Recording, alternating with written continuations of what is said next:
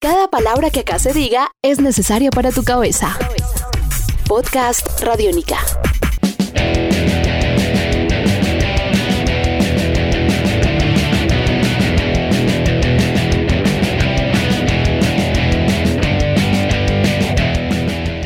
Hola, ¿cómo están? Sean bienvenidas y bienvenidos a una nueva entrega de Podcast Radiónica.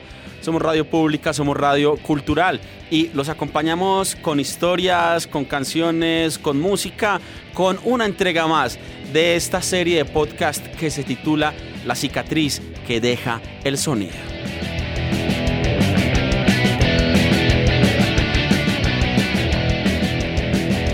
Estás escuchando Podcast Radiónica.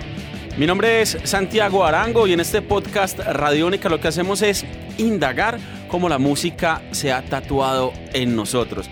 Desde el amor, desde la familia, desde los oficios, en el trabajo, caminando la calle, gracias a un concierto.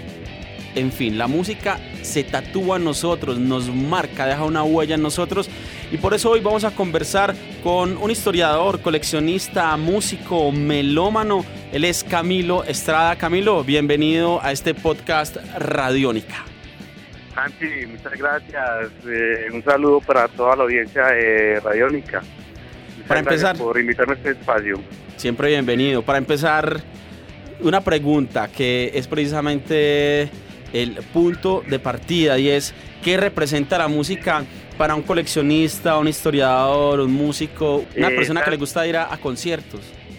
Santi, para mí la música ha sido fundamental en mi vida. Es más, puedo decir que a través de la música es que me he podido eh, construir como persona, construir como ser humano y sensibilizarme ante el mundo. Por medio de la música eh, yo he logrado comprender muchas, muchas formas de pensar eh, de, de muchos músicos que han querido transmitir mensajes eh, que están direccionados a abrir otros mundos, a abrir otras puertas diferentes a las que se nos presenta eh, eh, en, nuestra sociedad. Para mí la música ha sido fundamental porque me ha sensibilizado con cosas muy fundamentales en esta vida, como el ser mejor persona, como el, el ser un- un- una persona sensible con el arte, con la cultura. Entonces, para mí la música en ese ha sido fundamental y, yo siempre eh, he pensado que la música para mí, eh, cuando empecé a escuchar música y cuando empecé a coleccionar por allá en, mi adolescencia, la música a mí me transformó mi forma de pensar y me abrió otros mundos, me, me enseñó otras cosas que, por decirlo así, eh, no se enseñan ni se aprenden en la escuela, sino que se aprenden a través de la música. Camilo, usted acaba de tocar algo muy importante ahí es la música le dio una visión del mundo. Todos los que nos escuchan se preguntarán, bueno, ¿de qué manera la música? Es decir, a través de las letras, ¿qué le han dicho los artistas? Es decir, las cicatrices y las huellas que dejan la música precisamente, y hablábamos ahorita de, manera interna, tienen que ver con esas letras de canciones, con esos títulos de canciones, con esas historias que hay detrás de los músicos que nos ayudan a asumir una posición frente a algo en particular en la vida, desde la política, desde el amor, desde la ciencia, en fin, desde múltiples variables y contextos. En ese orden de ideas, ¿qué ejemplo nos puede dar de cómo esa música lo ha marcado a usted? Claro, mira Santi, eh, yo cuando empecé a escuchar música, aprendía pues o- música pues de mi interés, digamos que tenía por ahí 13, 14 años, y me acuerdo muy bien eh, que empecé a escuchar unos acetatos que una hermana, eh, que mi hermana mayor me regaló porque ella ya estaba mayor y ya tenía un hijo y no quería pues como se desinteresó por ese género. Entre eso se- estaba una recopilación de Pink Floyd, que era una, recopilación de grandes éxitos de, de por allá de 1981 y había una canción de, de Wall, ¿cierto? Una canción que me gustaba mucho porque la escuchaba en las emisoras eh, comerciales en Veracruz y Todelar en ese tiempo y, esa canción me marcó mucho por la sonoridad, pero solo por ahí cinco o tres o cuatro años después, posteriormente, cuando tenía ya cumpliendo los 18 años, eh, un día entré a la Universidad de Antioquia y me dirigí a la biblioteca y encontré eh, un libro que se llamaba Las letras traducidas de Pink Floyd. Como inmediatamente a mí esa canción me había gustado tanto, me había impactado siempre su sonoridad, me parecía muy pegajosa, pero yo desconocía qué traducía esa canción.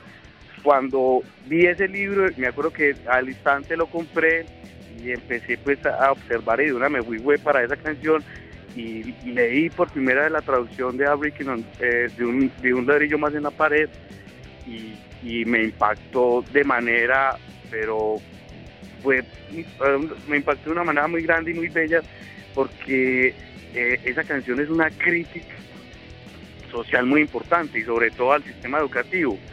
Entonces yo dije, no, esta agrupación tiene, aparte de sonoridad, tiene letras que tienen un mensaje, un mensaje de contenido crítico y que nos, nos ayudan a, que esas líricas, eh, en ese sentido crítico, nos dan otra visión nos ayudan a ver muchas veces más allá de, lo que vemos normalmente en la sociedad, ¿cierto? Entonces, para mí eso fue muy importante y fue un impacto muy importante leer la traducción de esa canción. Ahora vamos a, a, a, un, a, una agrupación local que a mí me marcó mucho eh, para ese tiempo, que fue La Pestilencia, y con su primera con su primera producción que fue La Muerte es un compromiso para todos, y, y, una canción que a mí siempre me llamó la atención mucho desde el primer trabajo que se llama Sicarios. Esa canción pues mensaje directo y por, por la violencia que uno vivía en ese tiempo y, que uno observaba a su alrededor, en sus barrios, con lo que le pasaba a, gente, amigos. Entonces a mí me impactó de manera eh, muy grata porque es que me ayudó a sensibilizar también y a ver esa problemática social de la violencia que nos ha, que no, que que nos ha impactado y, que ha tocado a, gran parte de esta sociedad colombiana, a sensibilizarnos a través del arte, de la música, cómo unos artistas, unos jóvenes rockeros eh, son capaces de, plasmar y observar una problemática social tan significativa eh, como ha sido la violencia en nuestro país y, le dan un sentido artístico, ¿cierto? Entonces, para mí eso fue importantísimo y yo pienso que, a partir de ahí eh, la música para mí empezó a cobrar otros significados, empezó a ser parte y esencia de mi pensamiento, de yo cómo voy a concebir o cómo concibo eh, este mundo. Entonces, yo desde ahí dije, no, yo este mundo, para mí yo sé que, que mi vida va a estar marcada por la música y que va a estar muy influenciada por lo que estos artistas eh, le acercan a uno a través de sus líricas y, de su música, ¿cierto? Entonces, para mí fue importante y yo creo que a partir de ahí quedó una huella enorme y, se abrió un camino para empezar a, ser receptor de, de, otros nuevos sonidos y de otras bandas. Y, y, para darle ese significado a la música, ¿cierto? Porque no es simplemente yo estoy escuchando algo sino que yo lo escucho es porque también eh, me da una visión y porque siento una posición frente a, eso vos lo decías, porque es que la música abarca todo, lo social, lo político, la ciencia, el conocimiento, entonces eh, yo pienso que a partir de ahí y de, posiciones y de letras de muchas agrupaciones fui construyendo una personalidad, una personalidad que, me ayudó eh, a mí a entender muchos procesos y fenómenos sociales que gracias a, estos artistas eh, los pude entender y, y en esa medida para mí la música ha sido muy significativa.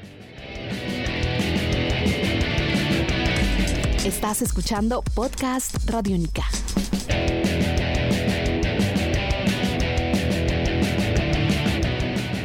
Están escuchando Podcast Radiónica, la serie La cicatriz que deja el sonido. Conversamos con Camilo José Estrada Hernández. Él es historiador, coleccionista, músico, ha sido DJ también. Y pues hablamos precisamente de cómo la música particularmente se ha cicatrizado en él. Nos hablaba de cómo las letras han sido reveladoras, cómo las letras también y cómo la música ha contribuido y la ha marcado de manera especial porque le han dado precisamente un significado a su vida. Esta es la primera parte de nuestra conversación con Camilo Estrada en Podcast Radiónica. Mi nombre es Santiago Arango. Gracias por escucharnos Podcast Radiónica. Este es un podcast Radiónica. Descárgalo en radiónica.rocks. Podcast Radiónica.